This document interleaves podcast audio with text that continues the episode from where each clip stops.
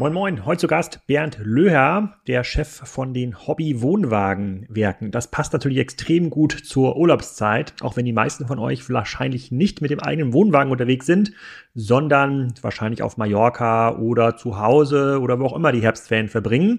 Solltet ihr aber einen Wohnwagen haben, dann ist die Wahrscheinlichkeit, dass ihr einen von Bernd habt, gar nicht mal so gering. Die machen eine relativ große Prozentzahl aller europäischer Wohnwagen. Zu Hobby gehört unter anderem auch noch Fendt.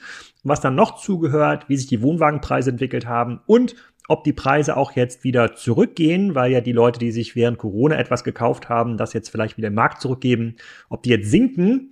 Naja, schauen wir mal, ob das wirklich passiert. Darüber rede ich mit Bernd direkt in einem Wohnwagen, dem Topmodell von Hobby. Bernd, willkommen zum Kassenzone.de Podcast. Heute in einem Wohnwagen. Erzähl doch mal ganz kurz, wo wir genau sind. Ja, vielen Dank für die Einladung zu dem Podcast. Wir befinden uns hier in dem Maxia WQM 660. Das ist unser Top-of-the-Line-Wohnwagen. Die neueste Generation an Wohnwagen, die das Hobby Wohnwagenwerk anbietet zurzeit. Wir sind also beim Hobby Wohnwagenwerk und das ist äh, ein Podcast, auf den habe ich mich sehr gefreut, aber weil ich ja selber, ja, aber Wohnmobilist ist man da, glaube ich. Ich bin ja gar kein Wohnwagenfahrer, sondern wir gehen regelmäßig mit dem Wohnmobil in Urlaub und ihr seid hier direkt äh, in der Region. Ich musste ja gar nicht so weit ähm, fahren. Kannst du mal so ein paar Eckdaten zu ähm, Hobby oder Hobby sagen? Wie spricht man es eigentlich aus? Hobby, wie das Hobby, da ist das auch aus entstanden und der Name des Hobby Wohnwagenwerks ist etwas irreführend. Wir bieten nicht nur Wohnwagen, sondern auch Reisemobile oder auch diese sogenannten Kastenwagen Urban Weg Vehicles an. Wir sind einer der größten Arbeitgeber in Schleswig-Holstein. Wir beschäftigen zurzeit ca. 1200 Mitarbeiter mit einem Jahresumsatz zwischen 300 und 350 Millionen Euro Umsatz. Hängt ein bisschen von der Verfügbarkeit der Produkte ab. Das heißt, äh, wir hätten im letzten Jahr mehr Umsatz generieren können, aber leider war die Verfügbarkeit von Chassis für die Reisemobilherstellung einigermaßen limitiert. Von daher ist so ein Daumenwert um die 300 Millionen Euro Umsatz. Wir sind ein inhabergeführtes Familienunternehmen, was seit einem Jahr an, in eine Stiftung übergesiedelt oder übergeführt worden ist. Äh, zu der Hobbygruppe gehört auch noch Fendt. Auch bei Fendt stellen wir nur Wohnwagen her. Fendt sitzt in Mertingen in äh, der Nähe von Augsburg. Dort produzieren wir circa 10.000 Wohnwagen und äh, es gehört auch noch die Formleit dazu. Das ist unser eigenes Möbelwerk und eine Feuerverzinkerei in Rendsburg, so dass wir im Prinzip eine sehr hohe Fertigungstiefe haben. Hier am Standort, Standort in Fockbeck produzieren wir 12.000 Wohnwagen und wenn wir genügend Chassis haben, auch rund 3.500 Reisemobile. Und hat Fendt etwas mit dem Traktor Fendt zu tun? Ja, der Ursprung kommt aus, der, aus dem Traktorenwerk. Äh, das Fendt-Werk ist 1998 äh, zugekauft worden.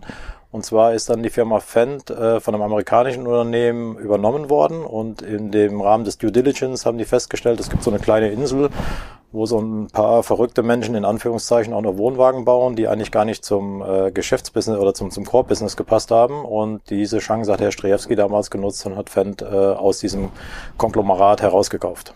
Okay, vielleicht gucken wir uns einmal den ganzen Markt an, um dann zu verstehen, wie groß eigentlich dieser, ähm, dieser Markt ist. Man hat jetzt gefühlt in den letzten zwei Jahren Corona, war das ganze Thema Camping, Vanlife, war auf allen Kanälen, man hat kaum noch Stellplätze ähm, gefunden. War das wirklich so? Also haben, äh, sind hier mit dem Start quasi der Pandemie 2020, äh, haben die Telefone nicht mehr stillgestanden? Kannst du das mal so ein bisschen einordnen? Im Prinzip hat die Reisemobil- und Caravanindustrie eine Boomphase erlebt, äh, als es mit Corona losging. Über die ganzen Restriktionen im Bereich der Flugreisen, der Urlaubsreisen äh, haben die Leute natürlich nach Alltagsfluchten gesucht und das hat dieses ganze Geschäftsmodell der Reisemobil- und Caravan-Hersteller beflügelt, so dass wir alle miteinander zweistellige Zuwachsraten gehabt haben. Und wie du richtigerweise sagst, ist natürlich eins der Themen dabei, wie wächst die Infrastruktur mit. Auf der einen Seite habe ich Fahrzeuge, auf der anderen Seite brauche ich aber Stellplätze und äh, Service und all diese ganzen Themen. Und das hat sich jetzt so ein bisschen äh, nivelliert wieder, so dass das Angebot der Nachfrage eigentlich statthalten kann. Aber die Reisemobil-Caravan-Industrie ist äh, einer der Corona-Gewinner gewesen, wenn man das so ausdrücken mag. Mhm. Wie groß ist der Gesamtumsatz der Branche in Deutschland? Ähm, wenn man das mit dem Tourismusbereich mitnimmt, sind wir mittlerweile bei knapp 29 Milliarden Euro. Davon, was ist der Tourismusbereich? Der Tourismusbereich, Campingplatzbetreiber? Campingplatzbetreiber, alles was mit der Infrastruktur zu tun hat. Das heißt sämtliche Zubehörprodukte, After-Sales-Products, äh, Stellplätze, Übernachtungen, Campingplätze, das macht ungefähr 15 Milliarden aus und das, äh, wir reden das aber nur von Deutschland. Ja. Äh, und der Herstellermarkt äh, mit alledem, was wir in Deutschland produzieren und verkaufen, ist auch nochmal roundabout 14 Milliarden. Also so haben wir schon ein recht großes Gewicht mit 29 Milliarden Euro zum Bruttosozialprodukt. Ein Riesengewicht, das ist ungefähr so groß wie die ganze Home- und Living-Branche, äh, also alle, die Möbel äh, ähm, verkaufen. Und die, die zählen wahrscheinlich sogar die Möbel, die hier in so einem Wohnwagen mit eingebaut werden, noch dazu, äh, zu ihren eigenen Umsätzen. Hätte ich nicht gedacht, ja. dass, das, äh, dass das so groß ist. Und ähm, die, äh, du hast gesagt, dass die Verfügbarkeiten gar nicht so gewesen sind, wie der Umsatz hätte sein können. Also ihr hättet mehr, mehr verkaufen können. Ähm, war das eine ähnliche Supply Chain Problematik wie in anderen Branchen auch? Waren das irgendwelche WLAN und Bluetooth-Chips, die gefehlt haben oder was hat gefehlt? Mm, bei uns war es teilweise viel trivialer. Bei uns hat es an Standards gefehlt, es hat Holzwerkstoffe haben gefehlt, es haben Kabel gefehlt, es hat Aluminium gefehlt, es hat eigentlich an allem gefehlt. Klar haben wir auch das Problem gehabt, dass Halbleitererzeugnisse nicht vorhanden waren. Ähm, das war eigentlich ein bunter Blumenstrauß an vielen, vielen Themen, die uns das Leben sehr schwer gemacht haben. Aber ein, einer der größten Engpässe, die wir in dieser Industrie hatten, und das betrifft nicht nur Hobby, das war die Verfügbarkeit von Chassis. Das heißt, es gibt äh, die großen Hersteller, ist die Stellantis-Gruppe, dazu zählt Fiat, Citroën, und äh, die hatten massive Probleme, die Fahrzeuge ähm, zu liefern, was natürlich dann zu Umsatzeinbrusen in der kompletten Industrie geführt hat. Also Chassis für Wohnwagen und für, äh, für Wohnmobile. Das heißt, so ein, so ein Chassis, das ist im Grunde genommen der, der Stahlrahmen mit der Achse drauf, das stellt ihr gar nicht selber her. Mm, teils, teils. Also wenn wir über Chassis im Reisemobilbereich sprechen, da reden wir über die Fahrzeuge. Das sind entweder die Kastenwagen, die dann entsprechend umgebaut werden, oder es sind die Fahrzeuge, wo du sagtest eben, dass du äh, im Urlaub ein Alkoven-Reisemobil hast, ähm, wo dann das Fahrzeug darauf aufgebaut wird, die Leiterrahmenchassis. Das ist das, was üblicherweise von der Zulieferindustrie kommt, wie Stellantis, VW, Mercedes, äh, Renault und Ford. Ähm, das war ein Verfügbarkeitsproblem, was die Industrie getroffen hat. Auf der anderen Seite ein Chassis, wenn wir das so bezeichnen, von einem Wohnwagen, wo wir drin sitzen, das ist das, was wir selber äh, herstellen. Hobby hat immer die Philosophie gehabt, eine sehr hohe Fertigungstiefe zu haben. Und das hat uns natürlich in der Corona-Krise auch teilweise geholfen, so dass wir etwas unabhängiger waren von der klassischen Supply Chain.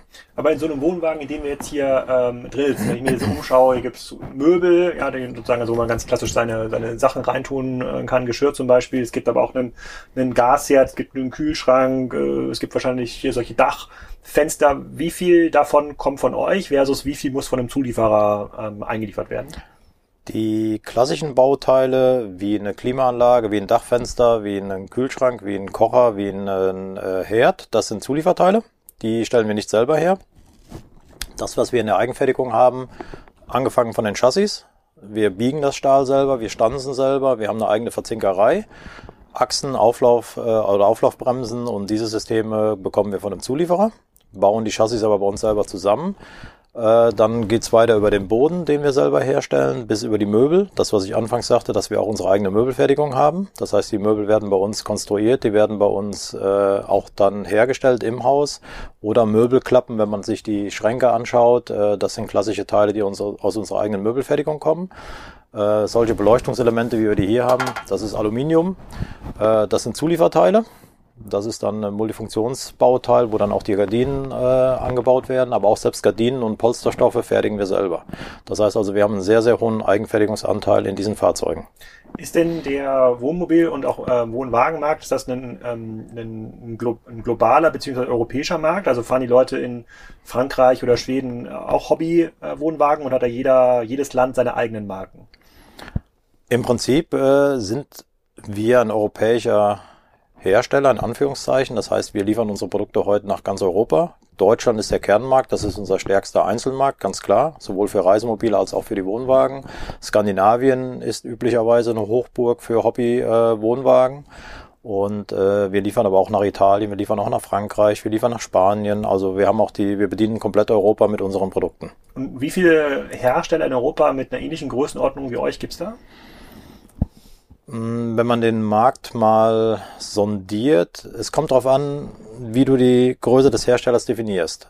Über Umsatz oder über Stückzahlen oder über Wohnwagen.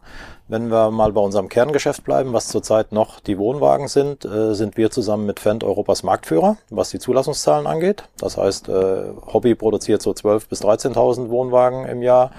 Die Fendt-Jungs äh, irgendwo so um die 10.000. Das heißt, wir haben dann irgendwie 22.000, 23.000 Wohnwagen.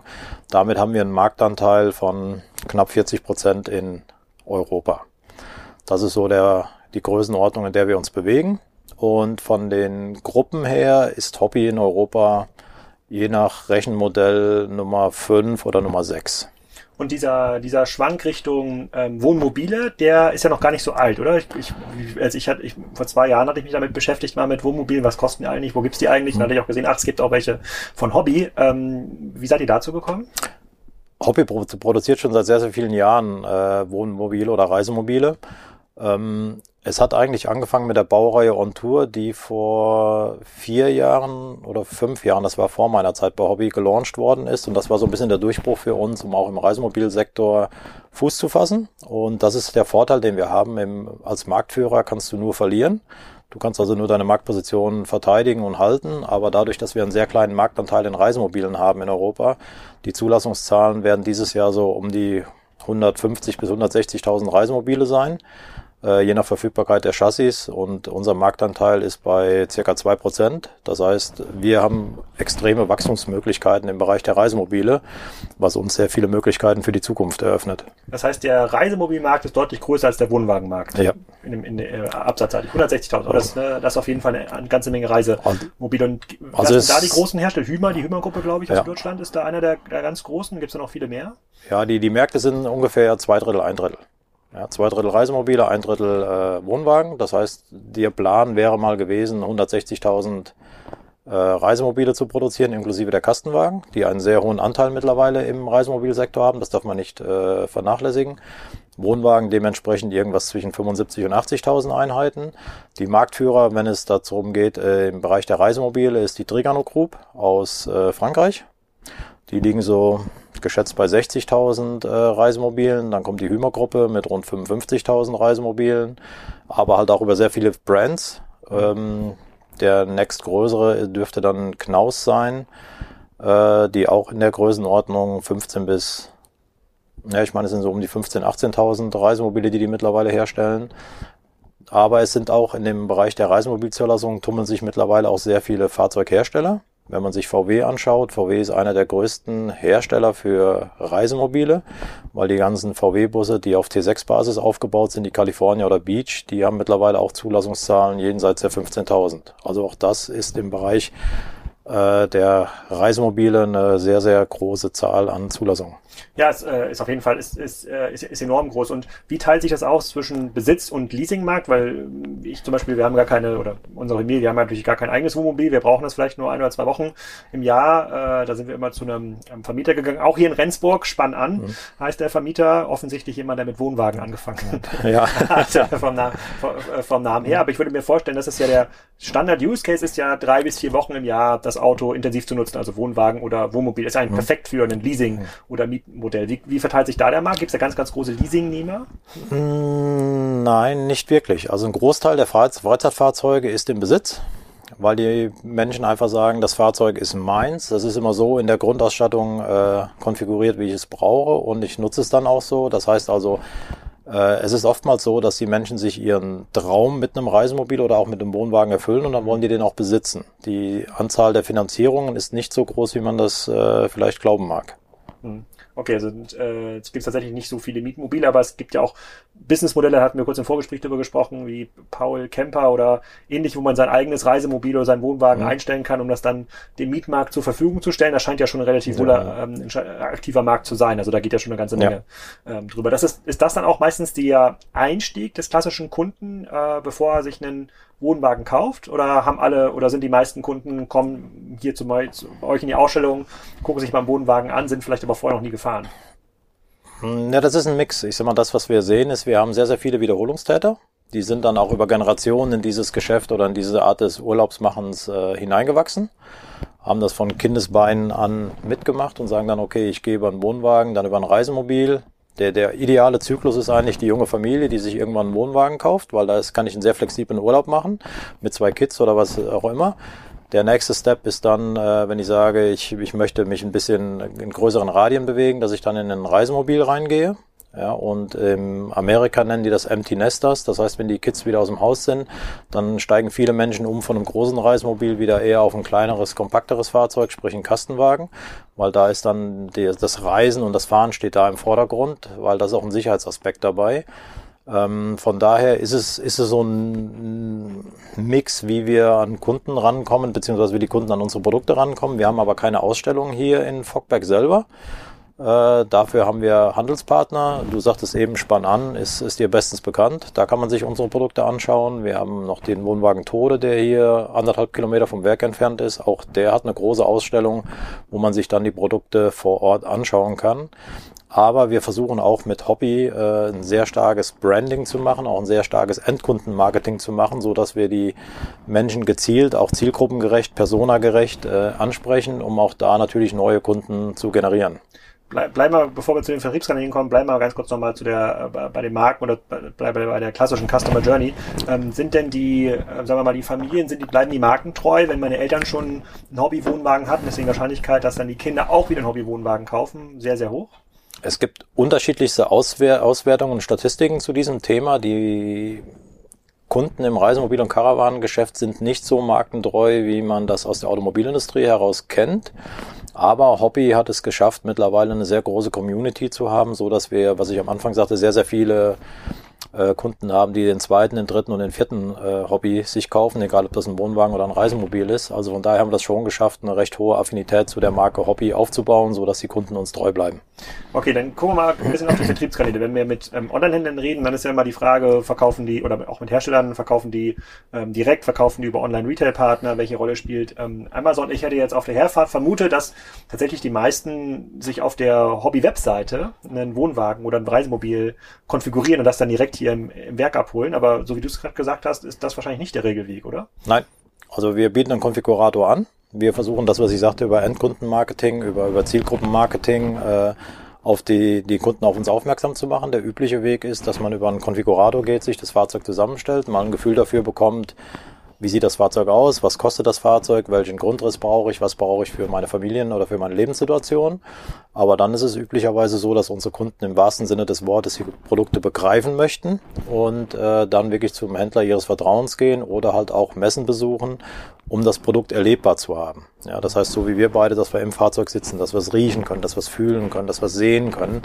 Das ist eigentlich so ein bisschen die Emotion, die bei unseren Produkten mitschwingt und das sieht man eigentlich auch sehr, sehr gut im, im ersten Septemberwochenende ist, Caravan, ist der Caravan-Salon zu Ende gegangen in Düsseldorf. Das ist die weltweit größte Messe für Freizeitfahrzeuge. Äh, wir hatten 235.000 Besucher auf der Messe und äh, das zeigt eigentlich, dass die Kunden wirklich die Produkte sehen wollen, dass sie reingehen wollen, dass sie sich das anschauen. Wie wirkt das? Sieht es im Internet anders aus als im Real Life? Und das ist so der klassische Vertriebsweg, den wir heute noch haben. Und ist das noch so eine Messe, wo Menschen wirklich was kaufen? Ja, man mag es kaum glauben, aber viele unserer Herstellerkollegen oder Wettbewerber, je nachdem, wie man das formulieren möchte, verkaufen bis zu zehn Prozent ihres Jahresumsatzes auf der Messe in Düsseldorf. Das Wirklich? Hat, ja, das hat auch damit was zu tun, wie sind die Vertriebsstrukturen. Ja, du sagtest eben, bevor wir das ganze Online-Marketing, Hobby ist ein Unternehmen, wir sind dieses Jahr 55 Jahre alt geworden und äh, demzufolge haben wir natürlich ein sehr langjährig gewachsenes Händlernetz mit über 350 Händlern in ganz Europa. Äh, es gibt aber viele Marken, gerade ausländische Hersteller, die haben in diesem Kernmarkt Deutschland, der sehr groß ist, äh, haben die aber kein durchgängiges äh, Händlernetz. Also gehen die Kunden auf die Messe, um sich genau diese Produkte dort anzuschauen und dann auch gegebenenfalls dort zu kaufen. Also es werden da richtig viele Aufträge geschrieben, was immer so ein bisschen der Gradmesser für die Industrie ist. Wie ist die Entwicklung in der Saison? Wahnsinn. Ja, ich, hätte ich nicht gedacht, dass da so viel äh, gekauft wird. Die Messen, an denen wir jetzt noch mit teilnehmen, noch aus einer, aus einer Softwareanbieter-Sicht, da kauft keiner mehr auf der Messe. Da bringt auch das Wort Messerabatt, sorgt eher für, äh, sozusagen, sorgt eher für ein Lächeln äh, bei, den, äh, bei den ganzen Leuten. Aber das ist ja Wahnsinn, wenn da zehn Prozent ähm, tatsächlich, tatsächlich gehen. Was sind denn die... Moment, Moment, wir reden nicht über zehn Prozent Messerabatt. Wir reden über zehn Prozent des Jahresumsatzes, genau, der da gemacht wird. Ja, ja, das habe ich schon, okay. das habe ich, das hab ich schon verstanden. Was waren denn die großen Innovationen in dieser Branche in, in, den, in den letzten Jahren? Ich habe, ich glaube, angefangen, meine erste Wohnmobiltour war so vor ja, 15, äh, vor 15 Jahren. Äh, damals gab es auch schon äh, die Gasflasche, die man irgendwie noch aufdrehen musste. Dann bei den Leihwohnmobilen, die wir da mal hatten, dann gab es dann schon so einen Automatismus, dann musste man es nicht mehr auf- und abdrehen beim, äh, beim Losfahren. Was waren denn so die großen Dinge, die im äh, Wohn Wohnwagenbereich oder Wohnmobilbereich passiert sind?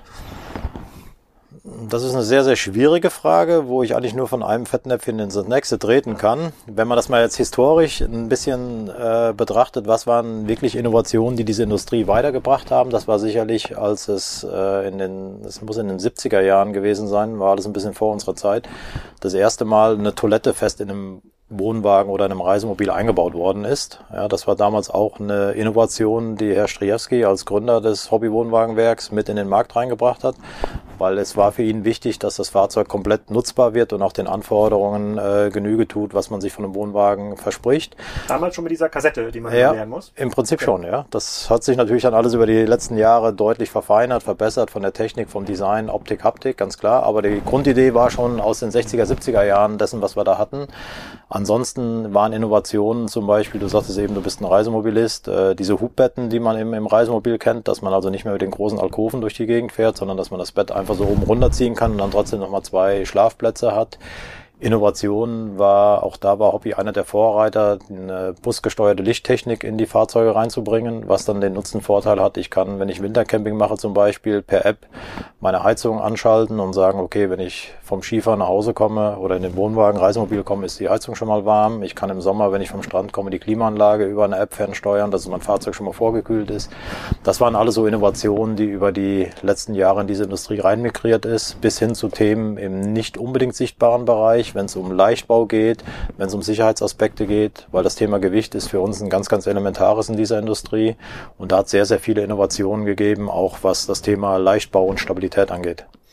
Ist da, hat sich das auch nochmal geändert durch die Elektroautos in den letzten paar Jahren, die in der Regel eine deutlich geringere Anhängerlast haben? Wir sitzen jetzt ja im Wohnwagen, das ist so gesagt, ist, wenn, wir, wenn wir jetzt nicht vollräumen, ist der unter zwei Tonnen. Ja. Das heißt, die meisten äh, normalen benzingetriebenen Autos dürfen den ziehen. Da braucht man jetzt kein, kein Touareg oder sowas, ja. der dann richtig schwere Sachen äh, ziehen kann. Ähm, jetzt habe ich, glaube ich, so ein Model 3, der darf, glaube ich, 1000 äh, Kilogramm ziehen. Da würde ich hiermit natürlich gar nicht von der Stelle kommen. Hat sich da auch was getan? Ja, definitiv, weil wir müssen ja schauen, wie verändert, wie verändert sich die Demografie. Ja, unsere Kunden, traditionellen Kunden, die, die wir heute haben, das sind alle diese Menschen, die auch Wohnwagen größer 1500 Kilo ziehen können, weil die entsprechende Führerscheine haben und aber auch die Fahrzeuge dafür. Das Thema E-Mobilität stellt uns als Industrie vor komplett neue Herausforderungen. Wenn du einen Tesla 3 fährst und hast 1000 Kilo Anhängerlast, könnten wir dir heute ein Produkt anbieten, was du ziehen kannst. Das ist ein Beachy. Das ist ein Produkt, was wir letztes Jahr in Düsseldorf vorgestellt haben. Ähm, das war speziell auf eine andere Zielgruppe ausgerichtet. Das, was wir am Anfang gesagt hatten, dieses Vanlife, dieses, diesen Lifestyle, den haben wir versucht vom wirklich vom klassischen Kastenwagen in den Wohnwagen zu transportieren. Und das ist uns, glaube ich, sehr, sehr gut gelungen. Äh, das ist aber eine Tendenz, die wir definitiv mitverfolgen. In Düsseldorf haben wir den Beachy Air gezeigt. Das ist ein Wohnwagen, der wird ein Leergewicht haben zwischen 500 und 600 Kilo, um genau diese Anforderungen zu erfüllen, dass ich noch ein bisschen Zuladung habe, dass der aber kleiner 750 Kilo bleibt, in dem massefahrbereiter Zustand, wie das so schön im Rechtsdeutsch heißt. Denn dann dürfen den auch junge Menschen fahren mit kleineren Fahrzeugen oder halt auch mit E-Fahrzeugen, ohne dass sie einen geänderten Führerschein machen müssen. Weil die nächste Generation darf nur noch bis 750 Kilo Anhängelast ziehen. Ich ohne, bin, ohne den extra Führerschein? Ja. Ich bin auch eine Generation, äh, ich, darf einen, ich habe noch einen großen Führerschein, ich darf noch bis dreieinhalb Tonnen ziehen. Ähm, aber die nächste Generation, unsere Tochter, die ist 24, die darf nur äh, 750 Kilo ziehen. Und die müsste dann einen sogenannten B96 Führerschein machen. Das ist nochmal eine Zusatzprüfung. Das ist jetzt nicht so aufwendig, kostet irgendwie zwischen 800 und 1000 Euro. Aber es ist natürlich wieder eine kleine Hürde, ein kleines Hindernis, junge Menschen davon zu begeistern, dann doch auch Caravaning-Urlaub zu machen. Und das Gleiche gilt es natürlich dann nachher auch bei Reisemobilen. Auch da wird die E-Mobilität Einzug halten. Und äh, das ist natürlich Gewicht und Reichweite, die haben eine direkte Korrelation. Mhm. Das ist mir aufgefallen bei den Reisemobil-Anbietern, dass man eigentlich gar nichts mehr anbieten kann über dreieinhalb Tonnen. Also äh, du kannst ja mit deinem rosa Führerschein ja noch siebeneinhalb Tonnen äh, ja. fahren, aber da gibt's ja gar keine Reisemobile mehr, äh, die da. Ich auch noch, tatsächlich. Ich habe noch eine letzten bekommen in dem Bereich. Man kann auch noch schwere, schwere Hänger, mhm. schwere Hänger fahren. Aber merkt ihr das dann schon im Absatz? Also, weil das diese Kohorte fängt ja jetzt im Grunde genommen an mit dem Wohnwagenkauf. Ähm, die hat ja schon länger angefangen. Ja. Das ist ja quasi die alle unter ja, unter 40-Jährigen äh, müssten ja eigentlich den ähm, neuen Führerschein bekommen haben. damals gab es nur das Kärtchen, mit, mhm. äh, wo halt im Grunde das nicht da, äh, dazugekommen ist. Merkt man das so richtig, dass einen die ganz jungen Kohorten dann wegbrechen, die ja dann vielleicht anfangen mit einem Gebrauchtwohnwagen ähm, erstmal, aber den auch nicht bewegen dürfen? Nein, das, das merken wir heute noch nicht. Das ist, ein, das ist ein Prozess, der wird sich sicherlich noch drei bis fünf Jahre herauszögern. Aber wir müssen natürlich jetzt genau in diesen Themen anfangen. Im Reisemobilbereich, es gibt Reisemobile über 3,5 Tonnen. Das Problem ist bei über 3,5 Tonnen, ich darf nicht mehr frei fahren. Dann bin ich geschwindigkeitsbeschränkt. Dann darf ich zum Beispiel nur noch 100 fahren. Und das ist ja ein Kriterium. Wenn man jetzt mit einem Reisemobil kleiner 3,5 Tonnen unterwegs ist, kann ich frei fahren. Und wenn ich dann ein gut motorisiertes Reisemobil habe, kann ich auch 130, 140, 150 fahren. Und äh, das ist der Grund, warum das Gros dieser Reisemobile alle im Bereich der dreieinhalb Tonnen angesiedelt ist. Das ist gar nicht mal unbedingt die verfügbaren Führerscheine, sondern das ist mehr die Einschränkungen der Geschwindigkeit. Okay, Produkt verstehe ich so ein bisschen. Jetzt ähm, würde mich nochmal interessieren, sozusagen, wie ist eigentlich der Produktlebenszyklus? In so einem Wohnwagen, in dem wir jetzt sitzen, der, der hält ja länger als fünf Jahre. Der, wenn ja. man den ein bisschen gut pflegt, dann kann er auch so 20, 25 Jahre ähm, halten. Geht wahrscheinlich auch durch zwei, drei, vier Besitzer in diesem, äh, in diesem Zeitraum. Könnt ihr davon irgendwie partizipieren? Gibt es irgendein Programm, wo man sagt, okay, wenn du jetzt hier einen bestimmten Service ähm, abschließt mit, äh, äh, mit Hobby, dann stellen wir dir irgendwie sicher, dass der nochmal mindestens so eine Art Gebrauchtwagen-Garantie läuft? Oder kann man das bei solchen, äh, bei solchen Geräten gar nicht machen? Im Prinzip machen wir das schon. Äh, ich sag mal, der Lebenszyklus statistisch gesehen von Wohnwagen und Reisemobilen hängt ein bisschen von der, von der Fahrzeugkategorie ab, ist irgendwo zwischen 13 und 16 Jahren. Und in dem Bereich bieten wir dann äh, regelmäßig, reg, Entschuldigung, regelmäßige Dichtigkeitsprüfungen und sowas an. Das ist aber dann eine Dienstleistung, die der Händler erbringt. Das heißt, mhm. wenn Sie, wenn der Kunde regelmäßig zur Dichtigkeitsprüfung geht, verlängern wir äh, die Gewährleistung auf die Dichtigkeit oder die Garantie auf die Dichtigkeit, aber das ist dann eine Dienstleistung, wo der Händler dran verdient, aber nicht wir als Hersteller. Das heißt, wir als Hersteller haben jetzt kein direktes Geschäftsmodell, wo wir sagen, wenn das ein zweiter, dann dritter, dann viertbesitzer ist, dass er nochmal, so wie man das üblicherweise macht, wenn man in eine andere Wohnung zieht, dass man so das Grundkonstrukt des Fahrzeugs nochmal eben auf links zieht, das heißt neue Matratzen, neue Polster, neue Gardinen oder was auch immer. Äh, das ist dann eher ein Handelsgeschäft. Das ist also nichts, wo wir als Hersteller direkt von partizipieren. Das heißt, es ist wie im Automobilhandel auch, ihr kennt den Kunden vielleicht am Ende des Tages gar nicht, weil es könnte durchaus sein, dass sie über die nächsten zehn Jahre noch bestimmte Add-ons äh, erschließen, keine Ahnung, irgendein faltbarer Fernseher zum Beispiel oder was man immer hier noch irgendwie einbauen kann. Neuer Kühlschrank, wo er sagt, der passt jetzt eigentlich genau in diese zehn Prozent der Wohnwagen, die er schon produziert hätte, den könntet ihr jetzt nochmal mitverkaufen mit irgendwie eine deutlich bessere, keine Ahnung, kommt jetzt mit, äh, Kühl, mit Tiefkühlfach oder hat eine deutlich bessere Energieeffizienz oder zum Beispiel diese Herdplatten. Ich verfolge ja viele YouTube-Kanäle, wo Wohnmobile vorgestellt werden. Da haben jetzt einige auch schon äh, ähm, Lithium-Ionen-Batterien und die können dann schon mit, die können dann schon mit ähm, den, nach wie heißen die? Induktion. Genau, mit Induktionsplatten äh, arbeiten, äh, die dann schon, wo ich mir denken würde, das sind eigentlich perfekte so äh, Austausch, Austauschmöglichkeiten. Weil du sagst, das ist ein Geschäft, das liegt beim Handel. Ja, also im Regelfalle kennen wir unsere Endkunden nicht. Ausnahmen bestätigen die Regel, aber dadurch, dass wir über den äh, Handel unsere Produkte vertreiben, äh, obliegt das Geschäft definitiv dem Handel. Was wir natürlich machen, zusammen mit dem Handel Aktionen anbieten. Ja, dass man zum Beispiel sagt, ich sagte eben, wir werden äh, CI-Bus gesteuerte Lichtsysteme oder Lichtsteuersysteme bei uns in den Fahrzeugen.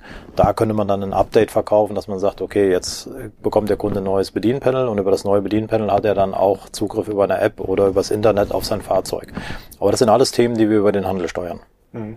Okay, und gibt es andere ähm, Dinge sozusagen rund um das Thema Loyalty drumherum, wo er sagt, okay, dort macht es Sinn für ein Hobby aktiv zu sein? Ähm, ich habe es gerade, wir hatten gerade schon angesprochen, diese Plattform, wo man dann seinen Wohnwagen, Wohnmobil einstellen kann, damit es dann weitervermietet wird oder ähm, private Stellplätze äh, können irgendwo eingestellt, wo man sagt, okay, dieser Weg zum Kunden mit fast allen Herstellern, mit denen wir sprechen, auch im Podcast, der ist mhm. eigentlich, ähm, der ist, der, da gibt es keine Alternative. Da geht es gar nicht darum, dem Handel das Geschäft zu klauen, sondern es geht darum, äh, so ein bisschen besser zu verstehen, was braucht der Kunde eigentlich, wie nutzt er das Produkt, wo gibt es bestimmte Abnutzungserscheinungen, die vielleicht auch in der Produktion dann besser berücksichtigt werden können. Das könnte man über so einen Community-Gedanken dann auch angehen und sagen, okay, wir vernetzen alle Hobbybesitzer, äh, vielleicht haben irgendwie zehn Prozent von Hobbybesitzern neben ihrem Stellplatz, wo der Wohnwagen steht, auch noch einen zweiten Stellplatz, der dann im Sommer mitgenutzt werden kann. Das wäre so eine klassische Community. Macht ihr sowas oder denkt ihr darüber nach?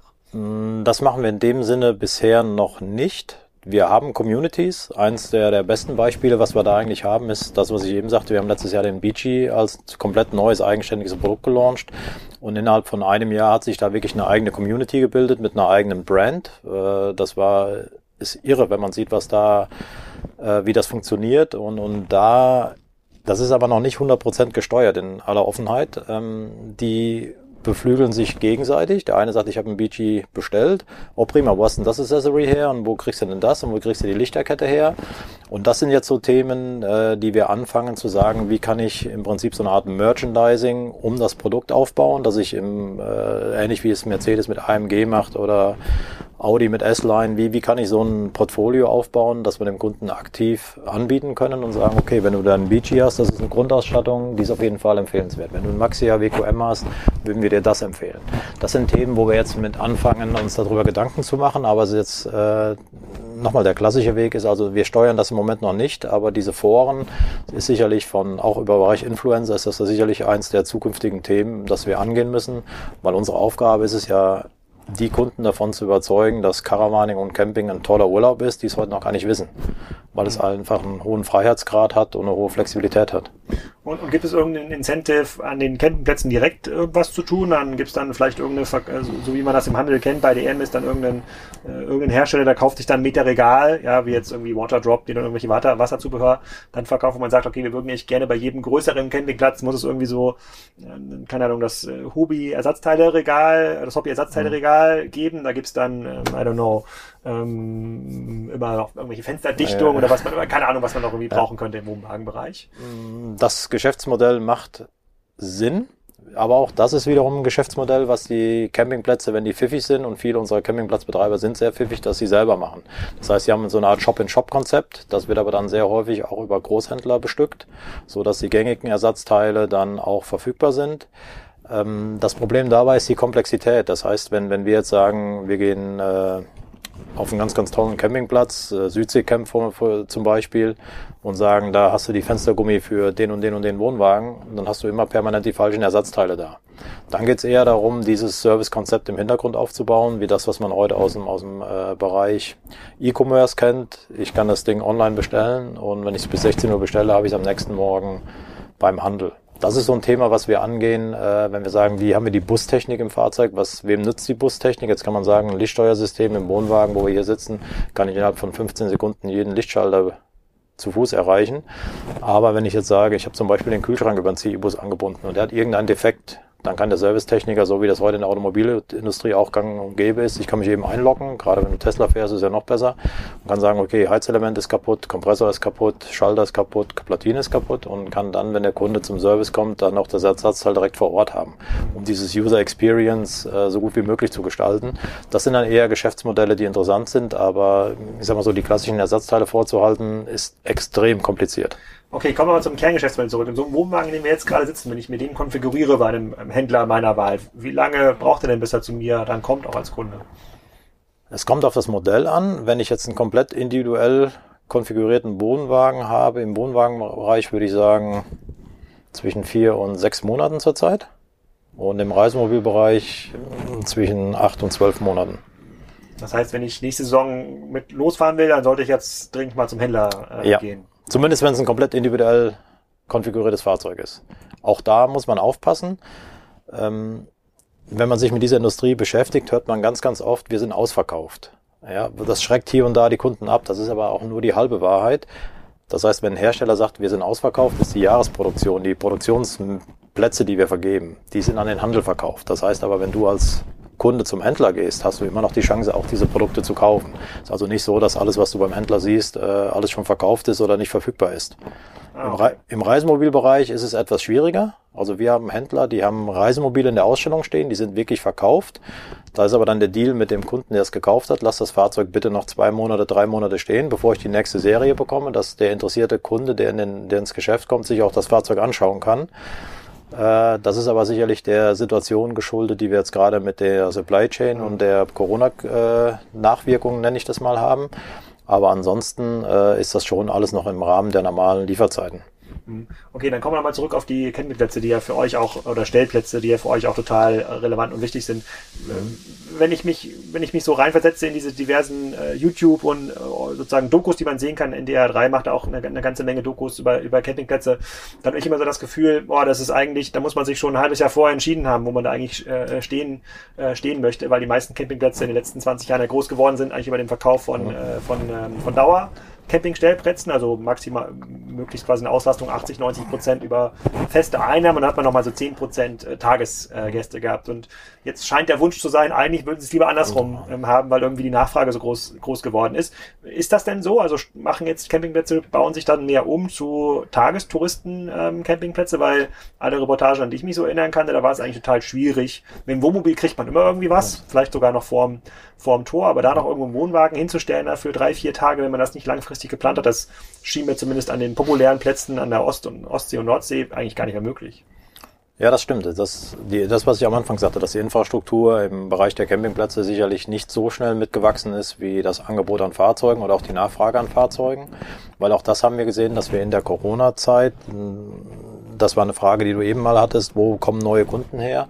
In der Corona-Zeit haben wir also wirklich auch Kunden bekommen, die jetzt nicht mehr auf Kreuzfahrt gehen konnten oder nicht mehr einen Pauschalurlaub machen konnten. Die haben gesagt, okay, bevor ich jetzt hier rumsitze, kaufe ich mir einen Wohnwagen oder ein Reisemobil. Das war so ein Affekt und das sind natürlich genau diese Menschen, die dann sagen, wo ist die Freiheit? Wie komme ich auf den Campingplatz? Ähm, aber diesen Trend, dass es da zu einer Umkehr kommt, kann ich persönlich im Moment noch nicht erkennen. Das heißt also, auch die Campingplätze haben nach wie vor sehr, sehr viele Dauercamper, die vor Ort sind, weil es halt ein stabiles Geschäftsmodell, auch stabiler Cashflow ist. Ähm, hier arbeiten wir aber auch im Verband äh, sehr stark daran, dass wir diese Infrastruktur entsprechend aufbauen, so dass wir diesen Freiheitsgedanken und dieses Freiheitsgefühl auch weiter äh, realisieren können. Mhm. Und diese Leute, die sich jetzt, ähm, ich will nicht sagen im Effekt, aber quasi, weil es äh, aus Mangel an Alternativen einen Wohnwagen oder Wohnmobil gekauft haben, ähm, das erinnert mich so ein bisschen an den, äh, an den, an den Haustiermarkt. Werden diese, äh, diese Produkte jetzt überproportional viel wieder in den Markt zurückgegeben? Also gibt es da jetzt nur einen deutlich agileren Gebrauchtmarkt, wo ich sagen kann, okay, mir gefällt es doch nicht so gut, mit dem Wohnmobil zu fahren und mit dem Wohnwagen zu fahren. Jetzt, wo wieder Kreuzfahrten erlaubt mhm. sind, jetzt, wo man wieder weit reisen kann? Die Gefahr bestand am Anfang. Das war auch eine Befürchtung von vielen Händlern, auch von vielen Herstellern, dass genau diese Affektkäufer ist sicherlich falsch. Ich meine, wenn ich mir für 60, 70, 80.000 Euro ein Reisemobil kaufe, das kaufe ich im Regelfall nicht im Affekt. Ähm, es wird sicherlich einige Fälle gegeben haben, wo die gesagt haben, das ist doch nicht der Urlaub, den ich eigentlich gerne haben wollte. Aber das Gros dieser Kunden ist bei unserer Urlaubsform geblieben, weil die halt sehr attraktiv ist, sehr flexibel ist und auch das sieht man heute im Moment, dass es gibt einen Trend, der geht mehr und mehr zu diesen Alltagsfluchten. Lieber einen kurzen Urlaub, mal zwei, drei Tage hierhin, drei, vier Tage dahin, als zwei, drei Wochen äh, an einem Stück auf einem Campingplatz zu sein. Von daher behalten diese äh, Kunden ihre Fahrzeuge auch. Und nein, auch der Gebrauchtwagenmarkt ist zurzeit ziemlich leergefischt. Also es ist auch nicht so, dass der Gebrauchtwagenmarkt überproportional stark zugenommen hat. Im Gegenteil, unsere Händler gehen teilweise auf Campingplätze und kaufen, versuchen alte oder altes, was falsche Wort, aber gebrauchte Wohnwagen aufzukaufen, um überhaupt was zu haben, um, ja, um gebrauchte Fahrzeuge zu verkaufen. Das ist eine verrückte Welt. Sehr verrückt. Aber hat das denn auch, du hast ja gerade den Markt beschrieben, 160.000 äh, Wohnmobile und äh, 80.000 Wohnwagen äh, im Jahr. Ich weiß jetzt nicht, wie viele den Markt verlassen. Also über 16- bis 20-Jährige verlassen ja auch ein bisschen den Markt. Aber ja. ich würde jetzt mal Pi mal Daumen davon ausgehen, dass wahrscheinlich 100.000 sozusagen Stück dazukommen aus beiden Kategorien sozusagen zum, zum, Gesamt, äh, zum Gesamtmarkt. Führt das auch dazu, dass es dann äh, deutlich mehr Campingplätze gibt. Also da gab es jetzt auch einen Boom in den letzten zwei Jahren, dass dann Leute gesagt haben, na, ich habe hier noch irgendwie fünf Hektar Koppel äh, in einer guten Lage an irgendeinem See oder an irgendeinem Wasser. Die kann man eigentlich ein bisschen planieren, ein bisschen Wasser rein, noch zwei, drei Sanitäts, äh, Sanitärhäuschen und dann, äh, äh dann geht's eigentlich los.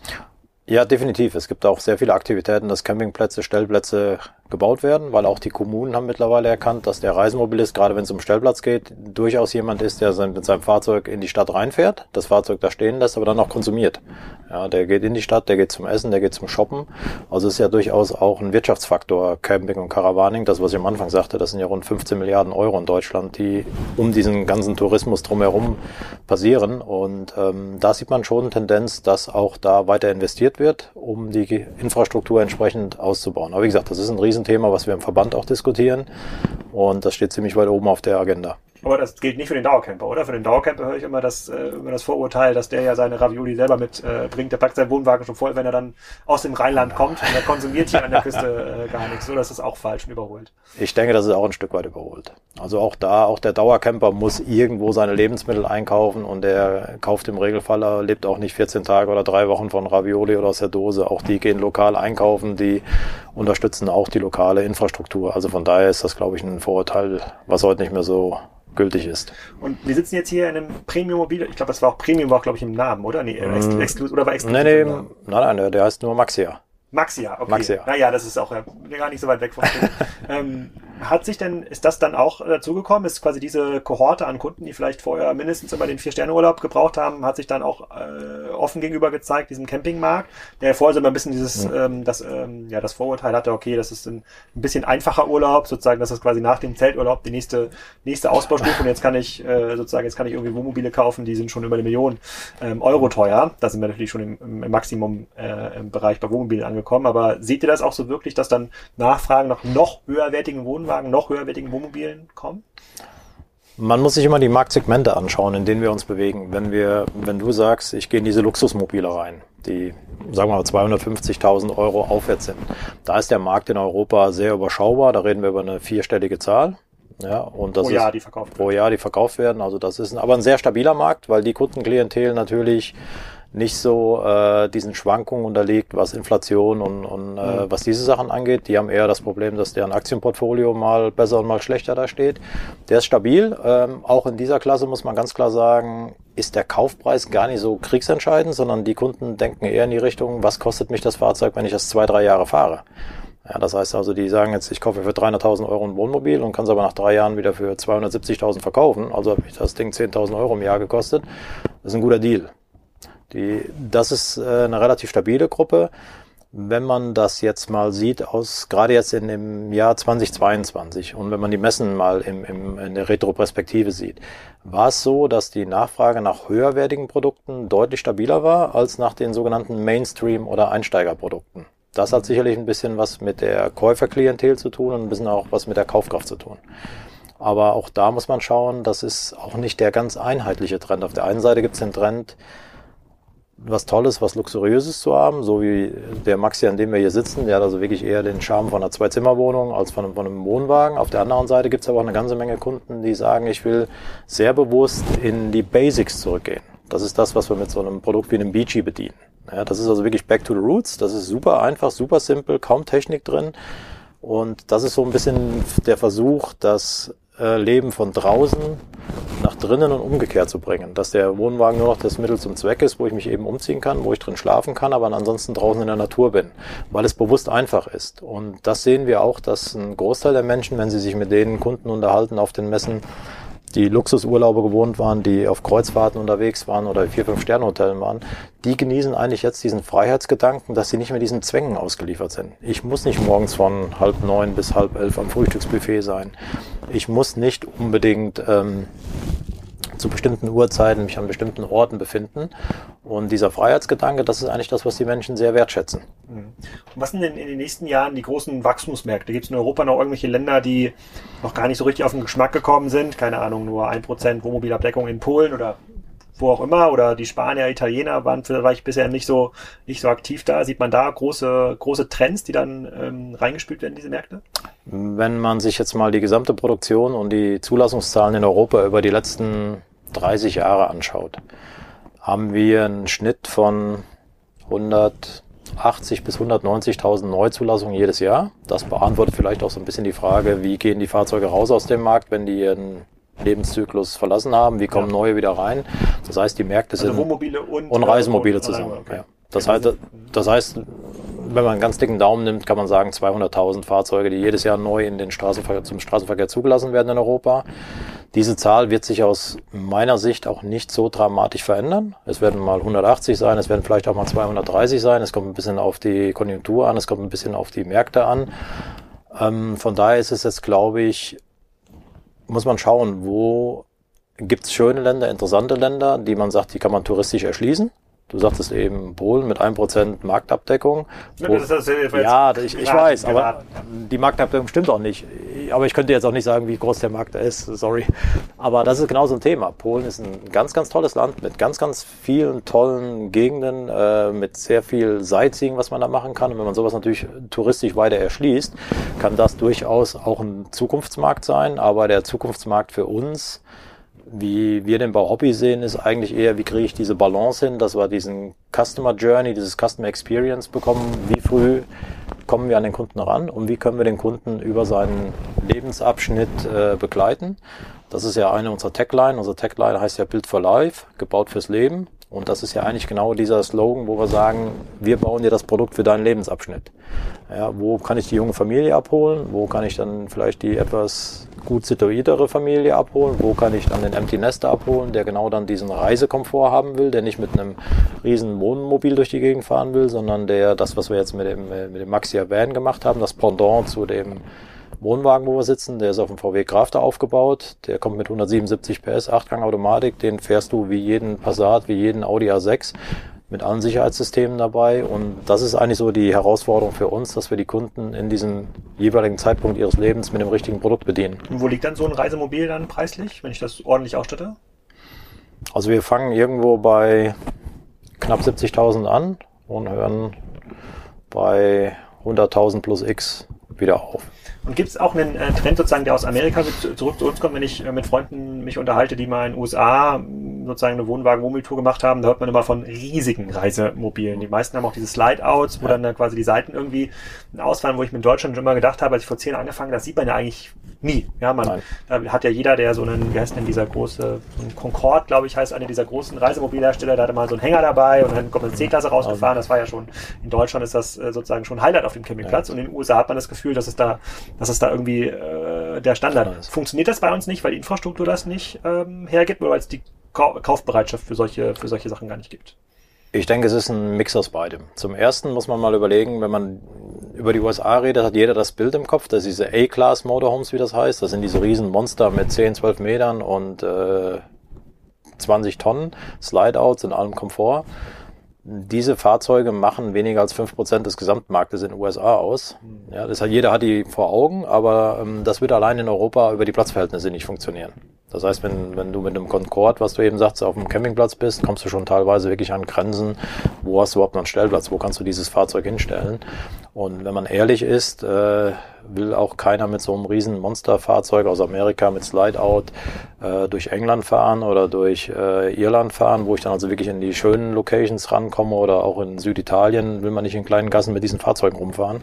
Und deswegen ist das nicht unbedingt der Trend, äh, den man in Europa sieht. Den Trend, den wir sehen, ist, dass die Fahrzeuge eigentlich eher sogar kompakter werden, äh, weil die Fahrzeuge dann von einem klassischen Dritt- oder Viertfahrzeug eher auf ein Erst- oder auf ein Zweitfahrzeug mutieren. Dass man so eine Art People Mover hat, dass ich unter der Woche meine die Familie damit bewegen kann, die Kinder zum Sport fahren kann, was auch immer. Aber wenn ich es dann flexibel nutzen will, dann kann ich es am Wochenende auch mal äh, für einen Kurzurlaub nehmen oder für, ein, für ein Camping nehmen. Und das war ja eine der Intentionen, was wir auf dem Caravansalon in Düsseldorf gezeigt hatten, diese Kooperation, die wir mit VW haben. Da stand der ID-Bus, der ist jetzt Van of the, of the Year geworden. Das ist ein reiner Elektrobus. Gibt's ihn schon?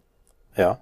Ach so, noch, noch, noch nicht zu kaufen. Ach so, ja, ich habe mich schon gewundert. Ich habe es hab nie gesehen. Ja. Aber das ist ein ganz, ganz tolles Produkt und für dieses Fahrzeug haben wir dann den passenden Wohnwagen gemacht. Das heißt, da kam der BGR raus, der hat das gleiche Design, der hat die gleiche Formsprache und das ist genau diese Intention, dass man sagt, lieber ein kleineres Fahrzeug, äh, aber variabel einsetzbar. Und das ist eigentlich eher der Trend der Zukunft, was ich sagte, wie bekommen wir diese Märkte erschlossen, wo kommen wir, wie kommen wir an die Kunden ran, um die halt dann über den Lebenszyklus zu begleiten. Und sicherlich gibt es Länder in Europa, wo man sagt, wenn man da die Infrastruktur weiter ausbaut oder wenn man weiter investiert, dass da auch der Markt größer werden wird.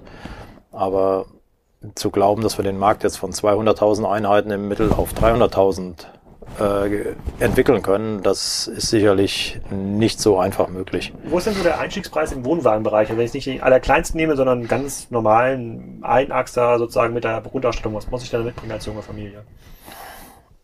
Ähm, bei Hobby fangen wir bei 18.000, 19.000 Euro an. Du bekommst aber sicherlich auch Wettbewerbsprodukte für 13.000 bis 15.000 Euro. Okay, die dann natürlich nicht so qualitativ hochwertig sind. Äh, und auch nicht so schön. Nicht, nicht, also das habe ich mich auch schon immer gefragt. Die meisten dieser Wohnwagen und Wohnmobile sind ja weiß. So, und ich habe mich sozusagen, es wäre doch total schön, wenn die mal ein bisschen, keine Ahnung, äh, Silber wäre auch so eine Farbe, die irgendwie gut äh, passen würde. Gibt es dafür einen Grund, dass alle einfach so knallweiß angemalt sind? Jetzt muss ich aufpassen, dass ich politisch korrekt antworte. ja, es gibt, äh, einer der Gründe ist natürlich, wenn man jetzt mit dunklen Farben arbeitet, äh, heizt sich so ein Wohnwagen oder auch ein Reisemobil sehr, sehr stark auf. Mhm. Äh, klar sieht ein schwarzes Wohnmobil oder ein schwarzer Wohnwagen sicherlich interessant aus, aber dann hat man ein echtes Problem mit dem Temperaturmanagement in den Fahrzeugen. Das ist die Klimaanlage auf jeden Fall dran, drin haben. Ja, aber das ist natürlich der Unterschied zum Pkw. Wenn man einen Pkw hat und ich habe einen ganz normalen Mittelklasse-Pkw, der hat im Prinzip eine Kälteleistung von 6, 7 Kilowattstunden oder Kilowatt in den Fahrzeugen drin. Äh, und im Wohnwagen, wenn wir eine Dachklimaanlage haben, haben wir vielleicht zwei, zweieinhalb Klima, äh, Kilowatt. Aber es ist natürlich auch ein Unterschied, wie groß ist der umbaute Raum, in Anführungszeichen, den ich runterkühlen muss. Und deswegen macht es eigentlich wenig Sinn, sehr viel dunkle Fahrzeuge zu nehmen. Im Kastenwagenbereich sieht man das häufiger, mhm. dass dann also wirklich schwarz, silber oder graue Fahrzeuge fahren. Aber im Wohnwagenbereich hat sich bisher weiß eigentlich so gut etabliert. Die Differenzierung kommt dann über die äh, Außenaufkleber, über das Außendesign. Aber die Grundfarbe ist eigentlich weiß, auch aus Gründen des Temperaturmanagements. Mhm. Dann nochmal einmal zurück zu den Vertriebskanälen. Haben sich dann Online-Vertriebskanäle für euch jetzt sozusagen, ihr arbeitet mit einem Konfigurator, also sozusagen mhm. tretet ihr als Marke auf und schickt dann den Kunden zum Händler, aber haben, hat sich das für die Händler irgendwie bewährt, dass Leute dann anfangen, wirklich online zu konfigurieren. Die haben dann vielleicht schon einen Hobby-Wohnwagen da mal auf dem Campingplatz gesehen, vielleicht beim Nachbarn, die wissen ziemlich genau, brauche ich jetzt irgendwie Einzelbetten, brauche ich irgendwie das Queen-Size-Bett, will ich das quer gebaut, will ich das irgendwie längs, längs gebaut. Ähm, sehen dann eure Händler vielleicht auch schon, dass es dann schon eine komplette Customer Journey gibt, wo man den Kunden gar nicht mehr im Laden sieht oder passiert das ganz, ganz selten? Das passiert meines Wissens nach so gut wie gar nicht. Weil der, der Händler muss oder der Kunde muss es ja beim Handel abholen über, dieses, über diesen Konfigurator sehen wir natürlich auch, ähm, welche Grundrisse werden nachgefragt, welche Ausstattungsdetails werden nachgefragt. Das, kann, das kannst du auswerten. Ja, darauf bauen wir auch unser Programm, unser, unsere Ausrichtung auf. Das gleiche machen auch viele Händler. Die haben dann wirklich äh, interaktive Displays bei den Fahrzeugen stehen und die schauen dann über die Interaktion mit dem Kunden, was klickt der an, auf welche Buttons drückt er drauf. Dann sehen die auch, okay, welches Modell wird wie häufig nachgefragt in der Ausstellung demzufolge wird so ein bisschen dem IKEA-Prinzip dann halt auch die Ausstellung äh, verändert. Ähm, das sind alles Tools, die wir, die wir nutzen für die Konfiguration der Fahrzeuge, auch für zukünftige Entwicklung der Fahrzeuge. Aber es ist nicht so, dass der das, was die Kunden machen, ist im Regelfall, wenn die sich anfangen, mit den Fahrzeugen zu beschäftigen, die machen eine Konfiguration, schicken die an den Händler und sagen, machen wir mal ein Angebot. So fängt dieser übliche Prozess an. Und dann geht's halt im nächsten Step, fahren die dann also wirklich zum Handel und gucken sich das Auto an. Idealerweise genau mit dem Grundriss, den die haben möchten. Ob da jetzt alle Ausstattungsfeatures drin sind oder nicht. Das ist dann schön, wenn es so ist. Wenn es nicht so ist, äh, ist es aber dann sekundär. Und dann fängt eigentlich dieser Verkaufsprozess an. Oder Ersatzteile angenommen, ich habe jetzt hier irgendwie so eine, so ein Scharnier von der Klappe abgebrochen oder ich brauche hier so eine, so eine Aluleiste oder irgendwie so eine Schublade ist kaputt. Mache ich das auch über den Handel oder kann ich das direkt bei euch bestellen? Nein, alles über den Handel. Das heißt, du gehst zu dem Händler, über die Fahrgestellnummer ist alles äh, identifiziert. Der bestellt dir die neue Leiste, 1,20 Meter oder wie lang auch die immer ist. Und der Händler ruft an und sagt, lieber Alex, ein Ersatzteil ist da, können wir einbauen. Okay, also ist quasi der E-Commerce-Grad dieser Industrie eigentlich noch relativ gering. Der ist ganz gering. Mhm. Okay, hm, interessant. Muss ich mal ein bisschen drüber nachdenken das, auf, der, Rückfahrt. Äh, auf der Rückfahrt das, das, was man, was man im E-Commerce natürlich machen kann, ist das, was ich am Anfang sagte, dass man Original Equipment oder sowas noch anbietet, was aber dann mehr so als Accessories, als Zubehör in diese Fahrzeuge reingeht. Das ist ja das, was wir über einen Hobby-Shop haben. Aber das ist sicherlich nicht, noch, noch nicht so weit ausgebaut wie das, was du in der E-Commerce verstehst. Mhm. Und dann vielleicht nochmal ein Blick in die Zukunft äh, zum Ende des Podcasts. Äh, für diejenigen, die jetzt vielleicht nicht auf der Caravan-Messe in Düsseldorf waren, wo, wo, wo geht die Reise hin? Was ist in den nächsten fünf Jahren zu erwarten? Dann kann man da wirklich schon äh, mit äh, Reisemobile, die elektrisch angetrieben werden? Es gibt die ersten Versuchsträger, wie das ausschaut, ja. Das Problem bei elektrisch angetriebenen Reisemobilen ist das, was ich am Anfang sagte. Gewicht, und Reichweite stehen in direkter Verbindung zueinander, plus das Führerschein-Thema. Das heißt, heute, wenn ich in dreieinhalb Tonnen Reisemobil denke, kann ich kein E-Mobil oder mhm. kein E-angetriebenes Reisemobil haben, weil ich alleine 800, 900 Kilo zusätzliches Batteriegewicht habe. Das mhm. heißt also, auch da arbeiten wir über den Verband, dass wir die Führerscheinrichtlinie versuchen anzuheben auf 4,25 Tonnen, so dass man dann auch ein elektrisch angetriebenes Grundchassis als Reisemobil umbauen kann. Äh, das werden wir sehen in den nächsten drei bis fünf Jahren. Es äh, gibt einige Ideen auch aus dem Hause Hobby, wie wir uns dem Thema E-Mobilität widmen, auch im Hinblick auf Wohnwagen, weil auch das ein Markt ist, der nach wie vor für uns sehr, sehr wichtig ist. Ähm, ich glaube, den größten Trend, den wir in dem Bereich sehen werden, und das ist, äh, die Verbrenner werden 2035 sind die verboten. Das heißt, wir müssen uns ja keine Illusion hingeben, dass die Automobilindustrie bis zum 31.12.2034 schön Verbrenner baut und dann alles umswitcht. Das heißt, das ist ja so ein Prozess, der hat gerade sehr stark angefangen.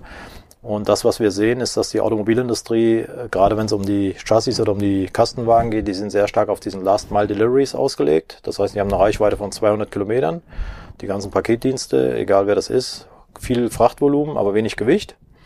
Äh, und das ist natürlich eine Kombination, die für uns eine echte Herausforderung darstellt. Also ist es an uns als Industrie, aber auch als Hobby, diese Urlaubsform so zu gestalten, dass, dass die Reise schon Teil des, Erleb des Urlaubserlebnisses ist. Dass ich sage, ich baue eine Infrastruktur auf, ähnlich wie das Tesla in in äh, USA gemacht hat mit seinem Solar City.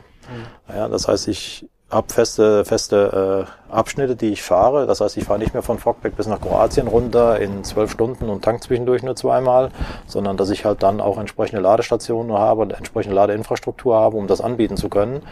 Und ich glaube, das ist eine der größten Herausforderungen für uns als Industrie in den nächsten Jahren, dieses Erlebnis so zu gestalten, dass der Kunde es als angenehm empfindet und so sagt, okay, ich fahre jetzt mal 200 Kilometer, ich fahre mal 300 Kilometer, so weit wie ich komme, ob das jetzt ein E-Auto ist oder ein E-Reisemobil, lade dann meine 2, 3, 4, 5 Stunden und äh, habe das aber schon als Teil der Urlaubsreise eingeplant.